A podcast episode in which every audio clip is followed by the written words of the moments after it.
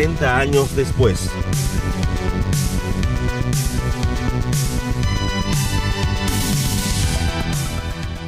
Bueno, bienvenidos a un nuevo episodio de 60 años después, el podcast de La Legión de Superhéroes 5 años después, publicada por DC allá a fines de los 80, principios de los años 90.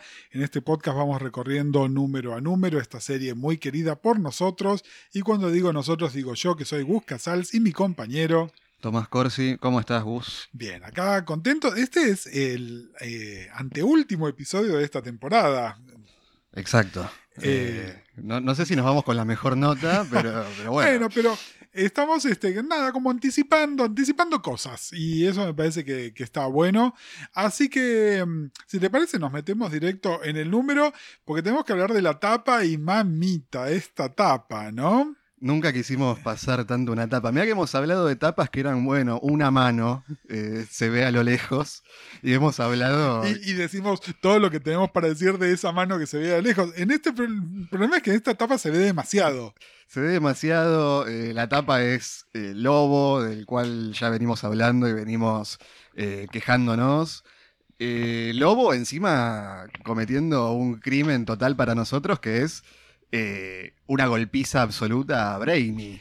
En el mejor de los casos una golpiza, ¿no? Es decir, en la tapa lo que vemos es en el, en el no sé cómo se dice en castellano, el, foreground, digamos, en la parte de campo de adelante, está Brainy tirado eh, todo ensangrentado, es decir, acá lo, lo, han agarrado a golpes mal y de fondo está Lobo fumándose un cigarro como si fuera la tapa de una revista de Lobo, en lugar de ser la tapa de una revista de la Legión, ¿no? Es como una tapa parodia eh, que puede ser, no sé, Marshall Law contra todo el universo Marvel. Tal cual, tal cual. Es, eh. es, es, parece una tapa parodia, es, es exactamente la, la definición Sí, es eso, es eso y me, estruja el alma, ¿eh? Porque... Es muy fuerte. El, humo que tapa el logo de la Legión es eh, el título, es muy fuerte. En general, está bien, capaz, porque parece que nos molesta muchísimo Lobo. Eh, creo que a vos te molesta más que a mí. Sí, eh, probablemente. A mí no me. no, tengo tanto la reacción inmediata al visceral. visceral al rechazo de Lobo, pero también, bueno, por una cuestión también de edad, eh, vos tuviste que vivir todo lo que es Lobo. Y yo llegué a Lobo con eh, Lobo ya masticado. Sí, Lobo, yo Lobo ya medio pasé. Es decir, lo, lo, podés ver irónicamente. Es que era un poco eso también. El, Lobo, hablando de los cómics que, que, nos llegaban a nosotros, por ejemplo, 5, era como un lobo que aparte que estaba hablado en un idioma que era hasta más socarrón. Ernest Riera traducción. Eh, era, eh, bueno, muy, muy difícil tomárselo en serio o muy difícil entender que había gente que se lo tomaba en serio a Lobo. Exactamente, a ver, que era un título de humor, no había duda, sobre todo... Eh, si pensamos a Giffen como el creador no de Lobo, sino de Ambushback, ¿no? Entonces, claramente era una cosa de humor, pero bueno, hay algo, está muy asociado también, más allá de que Lobo era cool, con Simon Beasley, ¿no? Y con toda esta cosa de la cultura del rock, aguante, chabón, tatuaje, eh, y eso hizo que se lo llamaran en serio. Y además, bueno, una cosa muy de la época, ¿no? Recuerden que esta es la época de Extreme, ¿no? Es el, el justo el pre-fundación de Image, ¿no? Es, es un momento muy particular de, de, la historieta en general. Entonces, realmente, Lobo como símbolo de algo que tenía muy poco que ver con la Legión. En realidad es eso. Eh, yo he consumido otras cosas con Lobo. Lobo en Legión, en Legión con puntitos, para mí, re tenía que ver con esa revista y la disfrutaba. Y es una parte necesaria inclusive de la película. De, esa serie. Total. Y, eh, el problema es con Legión de Superhéroes, ¿no? Me parece que ahí es donde tonalmente queda fuera de lugar y por eso un poco la molestia. También el contacto Alan Grant en, eh, También, sí.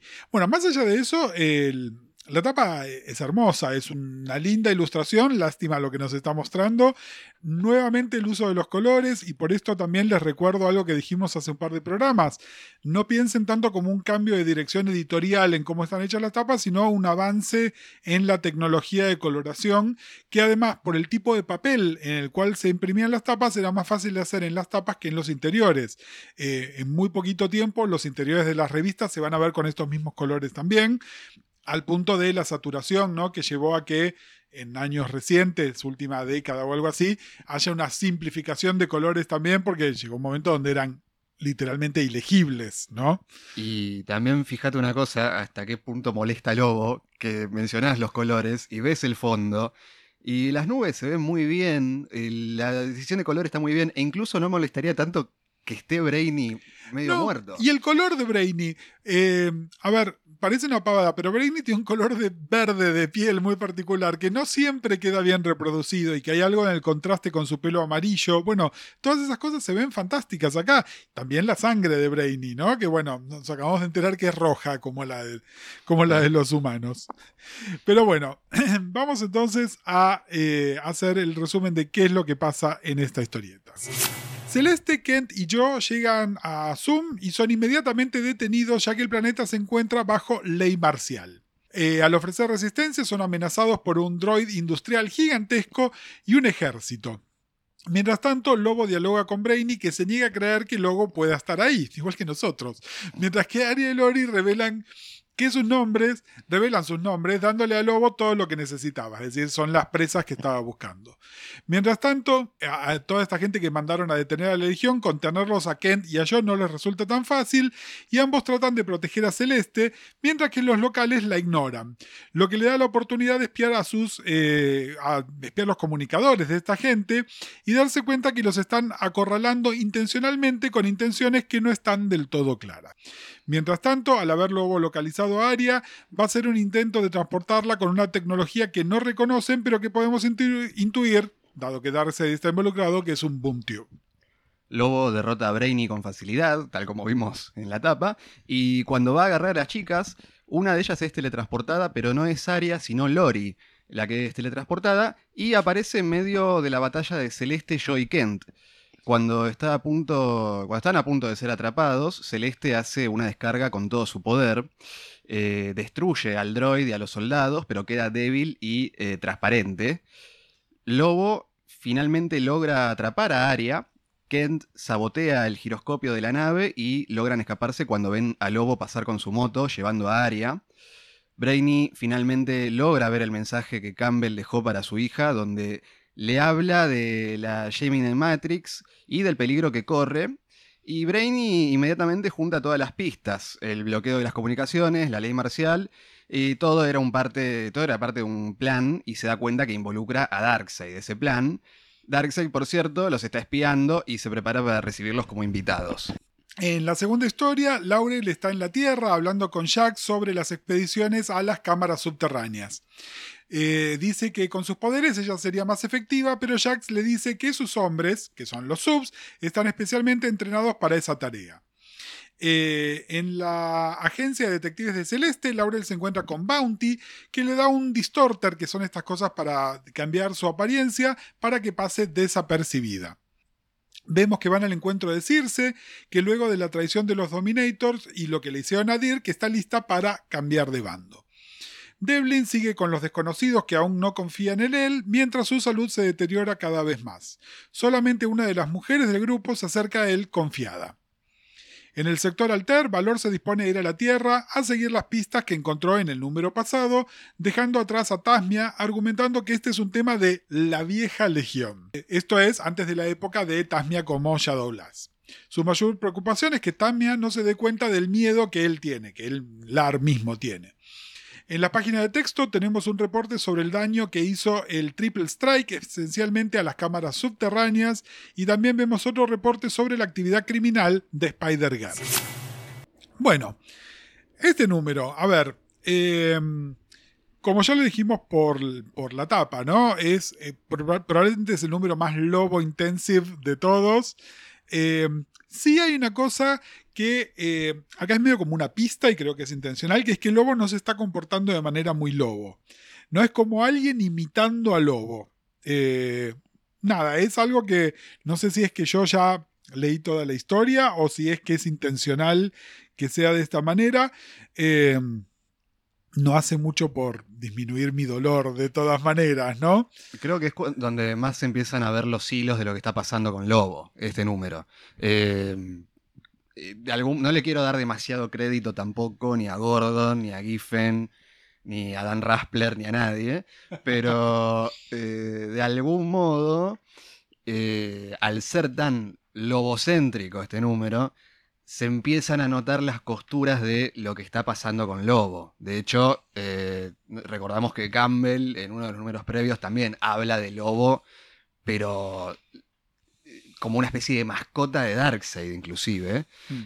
Obviamente no vamos a revelar qué es lo que está pasando todavía. No, no, y a ver, sabiendo lo que sabemos de Darkseid, que tuviese un minion tipo lobo no es descabellado, pero por otro lado, el lobo en este momento está posicionado en DC en general como el más poronga, básicamente, ¿no? Ujú. Está bien, nosotros sabemos que Darkseid es más poronga aún, pero eh, sí, hay algo raro, tonalmente raro, digamos. Sí, como una especie de eh, Vader y Peter Cushing en la primera Star Wars, que decís, este no es el más Claro. capo, pero bueno, nos están queriendo vender que sí. Eh, nos quieren decir que sí.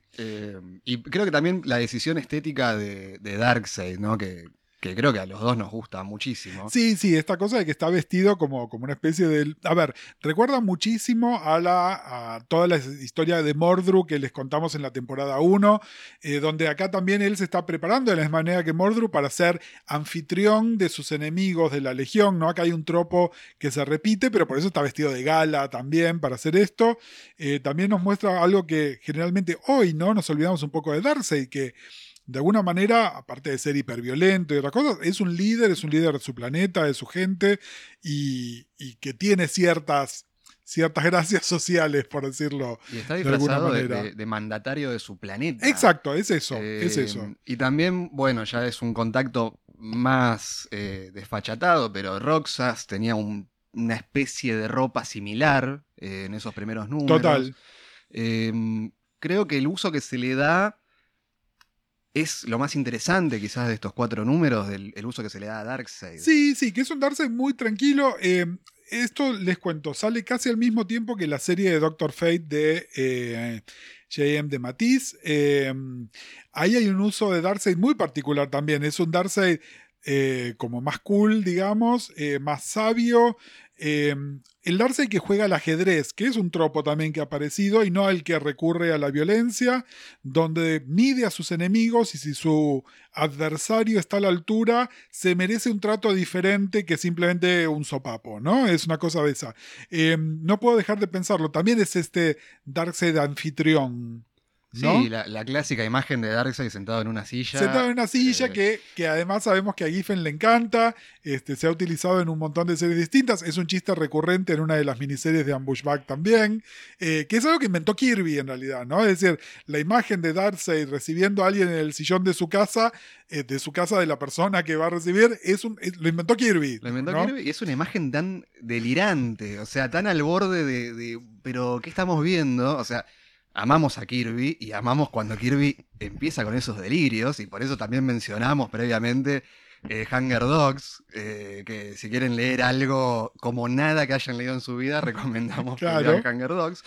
Em, eh, esa viñeta en particular de Orión entrando y Darkseid sentado ahí es la quizás la piedra angular de todo lo que estamos hablando ahora, de, de Matei Giffen, John McManus, o sea, todo el, eh, un universo creado en base a una viñeta sola. que- Creado en base a una viñeta. Es exactamente eso. Una viñeta de Kirby en los años 70 está inspirando eh, por lo menos cinco títulos distintos de DC contemporáneo del año 90. Es exactamente eso.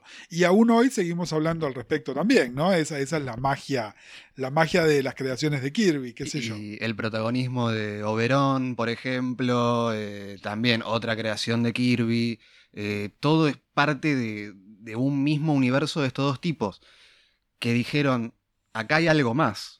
Eh, Eh, vayamos que acá hay algo más. y en una época muy extraña de Kirby que eh, vos y yo amamos, incluso Capitán América, la vuelta de Kirby, Sí, sí, es, es- es- no, no, no piensen en el Kirby de los 60 Cuatro Fantásticos. Entonces Kirby en los 70 avanzados, ya hiper estilizado, eh, medio cascarrabias, es decir, medio haciendo la que quería, ¿no? Y no siguiendo mucho mandato editorial. el editor propio de sus series. Sí, sí. inclusive. eh, y pero tirando 78 conceptos por viñeta. Incluyendo a darse sentado en un sillón recibiendo a alguien en su casa, básicamente, ¿no? O reescribiendo la historia de Mr. Miracle, que en un momento es como, pero si el hijo no se había muerto en la guerra, ya no sabes de qué están hablando, pero estás metidísimo, ya estás ahí. Eh, quiero ir a dos cositas muy superheroicas de este número que me gustan muchísimo. Uno es la página de Celeste. A ver, yo ya sé que esto ya se utilizó, es decir, eh, Celeste manifestando sus poderes que todavía no sabemos qué son nuevamente la tecnología de coloración que les venimos mencionando hace que esta splash sea increíble, increíblísima. Eh, nos da cuenta también de lo poderosa que es Celeste. Me gusta cómo queda Celeste después como descolorida, ¿no? Eh, creo que nunca se llega a explorar demasiado qué es esto. De nuevo, Al Gordon tiene ideas sobre lo que es Celeste y lo que se puede hacer. Pero bueno, en, en una historieta que es tan poco superheroica, de repente esta manifestación de poder de Celeste es tipo un wow. ¿no? A, yo le hubiese venido bien una explosión así para, para decolorizar un poco. a ver si vuelve a su color de piel normal. Y después lo que vuelve también por, por el accidente que tienen es que tanto yo como Kent se tienen que poner sus trajes viejos, entre comillas, es decir, su ropa superheroica. El de yo, por supuesto, lo recontra conocemos, es su remera roja con el águila verde, pero el de Kent, el uniforme de Impulse, eh, es medio raro, tiene como un, eh, esa cosa del fondo de estrellas, ¿no? Y qué sé yo, que es mucho más acá en el tiempo. Eh, recuerden, como Kent está retro insertado acá, no tiene mucho sentido con la continuidad de un montón de cosas, pero es como, es un momento lindo verlo, digamos, con, con esa ropita. Es que creo que lo dijimos varias veces, pero estéticamente Ken Shakespeare es una creación absolutamente brillante y de algún modo para volver un poco con lo que es Kirby, uno piensa en Kirby, en Jimmy Olsen, por ejemplo, y piensa en ese Superman, que está dividido, o sea, aparte dividido porque ya estaba Morgan Edge. Eh, sí, sí. Y está como dividido en su personalidad de debo ser esta especie de dios o debo ser Clark Kent, eh, Mild Manner Journalist o eh, Superman. Y hay un nivel de profundidad muy fuerte. En Jimmy Olsen y en Forever People. Sí, que Forever People en, eternamente medio como maldita, ¿no? Es como considerado de todo, todo ese momento de Kirby el título menor, si se quiere, pero sí, sí, tiene cosas un poco ahí, un poco más profundas. Este, nada, Lean Kirby, eh, cualquiera de las ediciones actuales, además vieron que hace un rato les hablamos de Hunger Dogs, que es esta novela gráfica que él hace en los 80, en todas las recopilaciones actuales de lo que él hizo para DC está incluida, así que ya sea que tengan el Omnibus o los Absolute, que son una maravilla del diseño gráfico, eh, ahí lo pueden tener, nada, lean Kirby. Eh, y si no les gustaba de chiquitos, denle una oportunidad porque Kirby es como el whisky, se aprecia de grande, es otra, es otra cosa. Em, después, bueno, la segunda parte es mucho más cortita, eh, digamos, en este número no está dividido mitad y mitad, em, sigue en realidad si bien aparece Celeste y meten lo de Circe, que es un, una subtrama que ya venía, sigue con el tema este de investigar qué es lo que está pasando en estas, en estas eh, cavernas, catacumbas, lo que sea.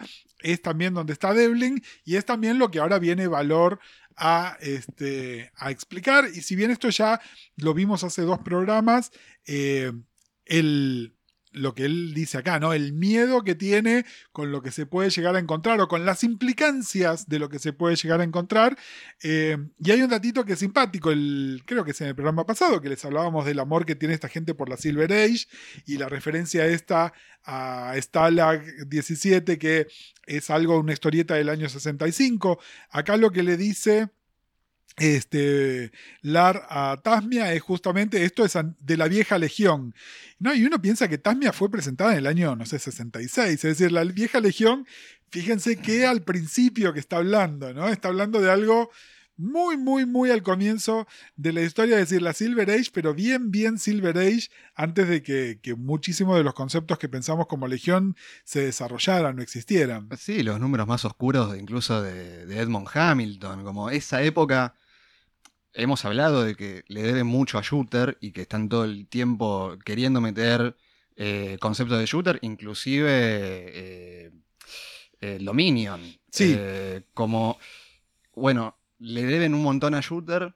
Pero acá están yendo más atrás. Pero están yendo más atrás. Acá están yendo más atrás. Es justamente eso. Es, están hablando de una legión pre-shooter que, para que se una idea, es muy, muy viejo. De nuevo, por ahí lo pueden apreciar si tienen o los Omnibus o los Showcase o los Archives de la Legión, esas historias que medio que uno pasa, ¿no? Es decir, todo lo que es anterior a Adventure 300, que es el primer número, digamos, más interesante, o después eh, Adventure 300 y pico, que es cuando empieza Shooter, todo lo anterior medio como que no lo tomamos en serio. Acá nos están diciendo, che, tómenlo en serio, porque estamos refiriendo a eso. Y además tómenlo en serio como una cuestión de lo, lo malos, lo hijo de puta que eran los legionarios muchas veces. Porque eh, si, no sé, por ejemplo, tienen el Showcase 1, se van a dar cuenta que en un momento es tortura psicológica de Superboy. Eh, es, es como, bueno, Superboy, te vamos a pasar por estas 10 pruebas y Superboy piensa que capaz destruyó un planeta por no pasar la prueba y al final era toda una joda de los Sí, sí, sí, era tipo, ¿Qué Eh, están haciendo? Gente horrible. Y acá de algún modo está despejado con valor diciendo, bueno, las implicancias psicológicas de esto son Claro, son, son un montón. Eh, es, capaz es una lectura que estamos haciendo nosotros ahora. Bueno, pero creo que parte de la gracia de esta serie, de esta serie de Legión y de este podcast que habla sobre esta serie, ¿no? Es justamente hacer este jueguito de mamushkas, ir meti- metiéndonos en lo que está dentro de lo que está dentro, que además se va resignificando, bueno, cada 30 años. En ese momento la Legión tenía 30 años y ahora tiene 30 años más.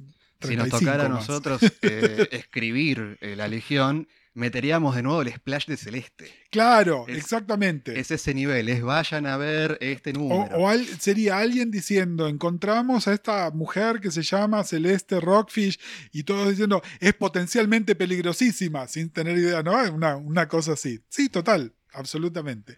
Y después, bueno, lo último que me queda es, eh, y de nuevo, habiendo le- leído todas las series y los comentamos en el número pasado, este foreshadowing que hacen de Spider-Girl, siento que me la están sobrevendiendo. ¿No? O que me están planteando va a ser recentral a la trama, and maybe not. Algo que suele pasar.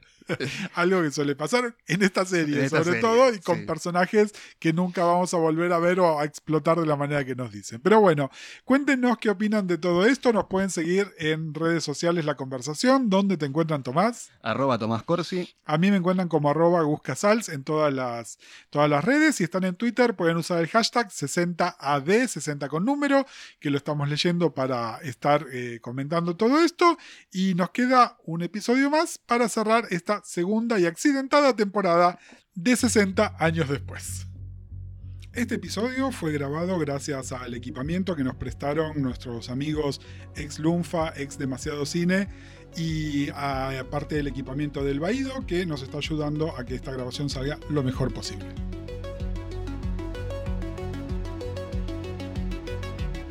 Este episodio también fue editado por Ian Gutiérrez, lo encuentran como arroba y le agradecemos la paciencia y las grandes ediciones que tiene que hacer de este podcast.